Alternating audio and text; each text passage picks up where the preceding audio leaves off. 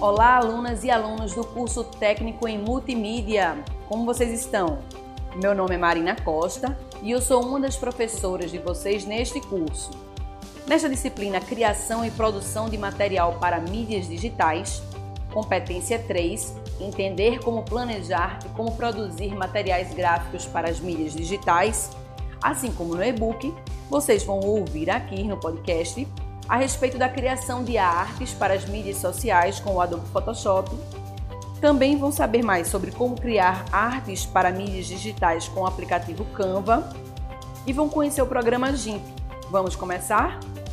Antes de darmos início, quero convidar vocês que são estudantes da Rede Pública de Ensino de Pernambuco a se inscreverem no nosso canal do YouTube para ter acesso a outros conteúdos.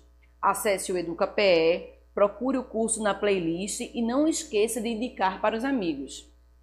O Adobe Photoshop é um programa para edição profissional de imagens digitais e trabalhos de pré-impressão. Ele é muito famoso e muito utilizado no mundo. É importante que logo depois de você aprender a usar as ferramentas principais do programa, já comece a, a praticar. É possível ter acesso a diversos recursos para edição de imagens e a base para esses recursos está lá na barra de ferramentas. O primeiro passo para começar a utilizar o programa é conhecer os itens que fazem parte dessa barra e os comandos básicos correspondentes a cada um deles. Tanto pela barra lateral quanto por atalhos no teclado, é possível usar ferramentas. E se duas ferramentas tiverem o mesmo atalho de teclado, é possível alternar entre elas com a tecla Shift+, atalho de teclado. Existem as ferramentas de seleção, de corte e fatia, de medição, além das ferramentas de retoque, de pintura, de desenho e tipo e de navegação. Já o Canva é uma plataforma de design gráfico que permite aos usuários criar gráficos de mídia social, apresentações, infográficos, pôsteres e outros conteúdos visuais. Está disponível online, então pode ser utilizado no computador ou em dispositivos móveis integra milhões de imagens, fontes, modelos e ilustrações.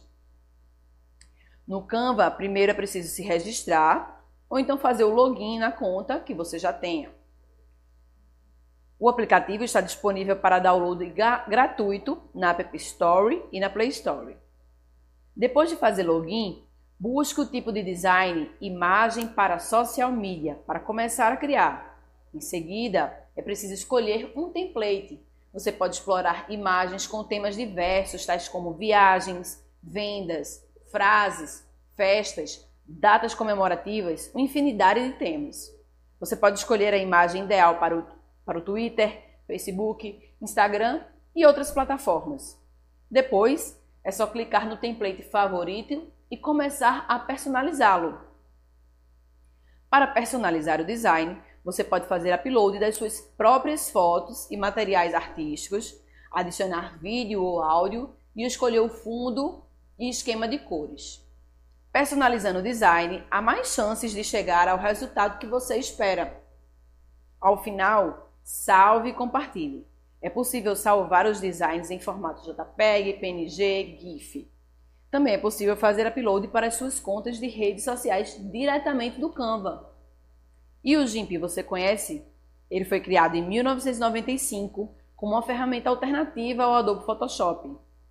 É um software de manipulação de imagens que conta com várias ferramentas e recursos como pincéis e efeitos para fotografias. Você já tem familiaridade com o GIMP? Hoje o programa é distribuído de graça sob a licença GNU General Public License. Ele é utilizado e mantido pela The GIMP Team, um time de desenvolvedores voluntários. Muitos consideram o GIMP como um dos primeiros projetos de código aberto direcionados a, a usuários finais. Ele inspirou e criou as bases para o surgimento de outros projetos parecidos com ele, tais como GNOME, KDE, Mozilla. Os sistemas operacionais Linux, Windows, entre outros, permitem o uso do programa. O programa suporta vários formatos de arquivos, como JPEG, GIF, PNG, TIFF e especiais com multiresolução. É possível ainda estender a compatibilidade por meio de plugins. O software tem suporte para instalação de mais de 100 tipos de plugins e abrir extensões raras. Então é isso. Até breve, até o próximo podcast.